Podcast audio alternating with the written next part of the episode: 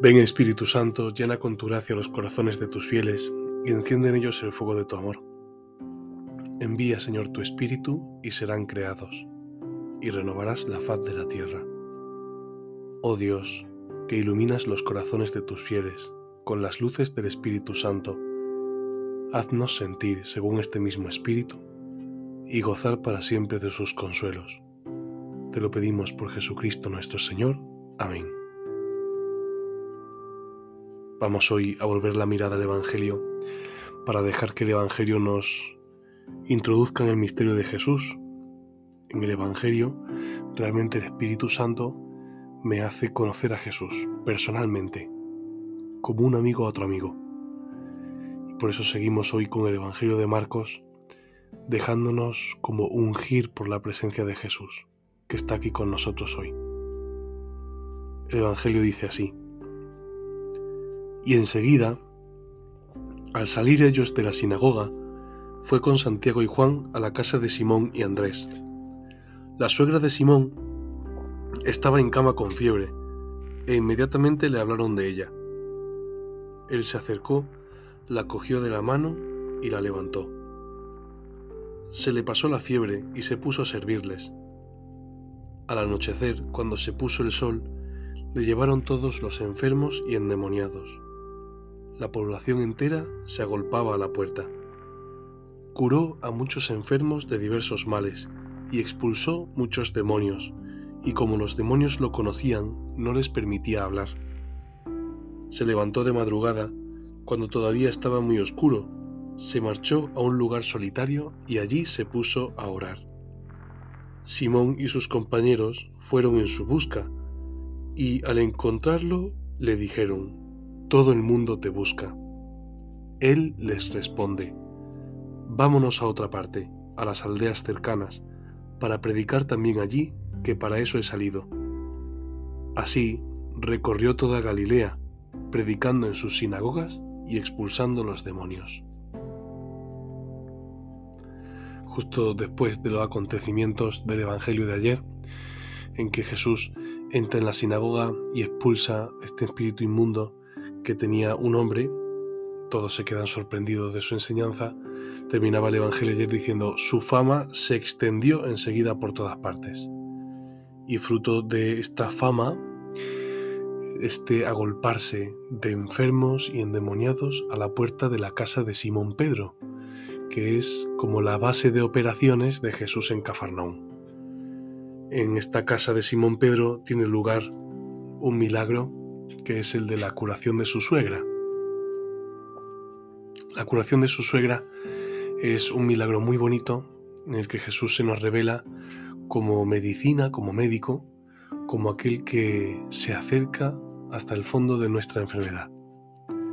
Cuánto sufrimiento experimentamos y vemos alrededor a causa de la enfermedad. Tantas enfermedades que en ciertas ocasiones provocan unos sufrimientos grandísimos, no solamente físicos, sino también psicológicos, sufrimientos para el enfermo, sufrimientos para la familia. La enfermedad no deja de ser un misterio, pero un misterio que ha compartido con nosotros Jesús, que ha tocado Jesús. Él se acercó, la cogió de la mano y la levantó. Con estos tres verbos, el evangelista nos narra esta presencia misteriosa de Jesús ante la enfermedad de la suegra de Simón Pedro. Él se acercó, se hizo cercano ante el enfermo. Nosotros también podemos ver a Jesús como Él se acerca también en nuestra enfermedad. Enfermedad física, enfermedad psicológica, el Señor se hace realmente presente y se acerca a nosotros. Él se acercó. La cogió de la mano dice el Señor. Se acerca el Señor y realmente como que entra profundamente en la vida del enfermo, la cogió de la mano. El Señor se acerca al enfermo, le coge de la mano. También a nosotros el Señor quiere tener un contacto con nosotros, un contacto profundo de amistad con nosotros en medio de nuestra enfermedad.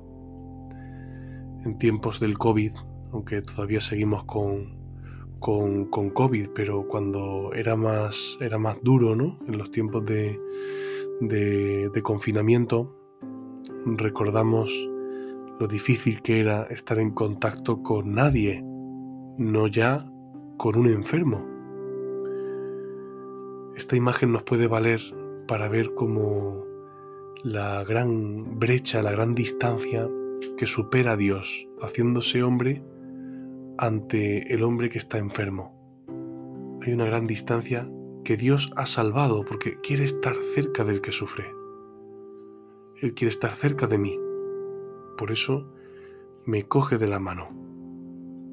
Y la levantó, dice el evangelista. De tal manera que la enferma ha visto renovadas sus fuerzas. El que es todopoderoso se ha acercado a la que era débil. La ha levantado de la mano y le ha dado como un andar nuevo, la ha renovado a nosotros también nos quiere renovar el Señor. Tenemos que presentar al Señor hoy nuestra enfermedad. Los de la casa, dice el Evangelio, que cuando entró Jesús en la casa, inmediatamente le hablaron de ella. Nosotros también tenemos en este día que hablar al Señor inmediatamente de, de aquella situación de fragilidad o de aquella situación de enfermedad o de sufrimiento que queremos que conozca al Señor, porque Él es la medicina de Dios. Y dejar que el Señor se acerque, que el Señor nos coja de la mano y nos levante. También el Señor se nos presenta como modelo, porque Él es el hombre perfecto. Él se nos presenta como modelo de vida. Y como modelo también a nosotros nos interpela en, en la gran cuestión del prójimo, del que tengo al lado y hoy especialmente podemos pensar en el enfermo, en aquella persona que tengo cerca que está en una situación de fragilidad, en una situación de enfermedad. Y pensar cómo yo también me sitúo delante de el enfermo. Y cómo puedo yo también compartir con Jesús estos verbos que él tiene con la enferma. Se acercó, la cogió de la mano, la levantó. Hoy puedo pedir al Señor la gracia de que me ayude a hacerme cercano al que sufre, que a veces cuesta, porque nos cuesta salir de nosotros mismos. Sin embargo, el Señor nos quiere dar la gracia porque somos cristianos, otros Cristos, y el Señor nos quiere dar la gracia de vivir la vida como la vivió Él. Benedicto XVI tiene una intervención en, en Camerún, hablando sobre la enfermedad, que es preciosa y que nos pueda ayudar hoy ante, ante este Evangelio. Dice, ante la presencia de sufrimientos atroces, nos sentimos desarmados y no encontramos las palabras adecuadas. Ante un hermano o hermana sumido en el misterio de la cruz, el silencio respetuoso y compasivo, nuestra presencia apoyada por la oración, una mirada, una sonrisa, pueden valer más que tantos razonamientos.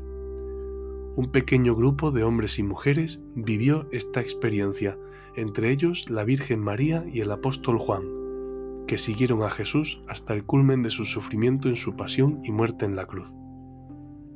Entre ellos, nos dice el Evangelio, había un africano, Simón de Cirene. A él le encargaron ayudar a Jesús a llevar su cruz en el camino del Golgota. Este hombre, aunque involuntariamente, ha ayudado al hombre de dolores, abandonado por todos y entregado a una violencia ciega.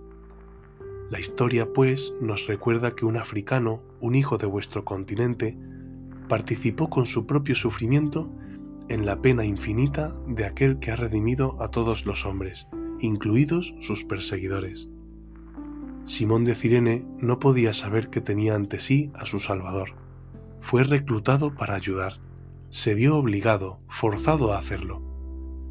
Es difícil aceptar llevar la cruz de otro.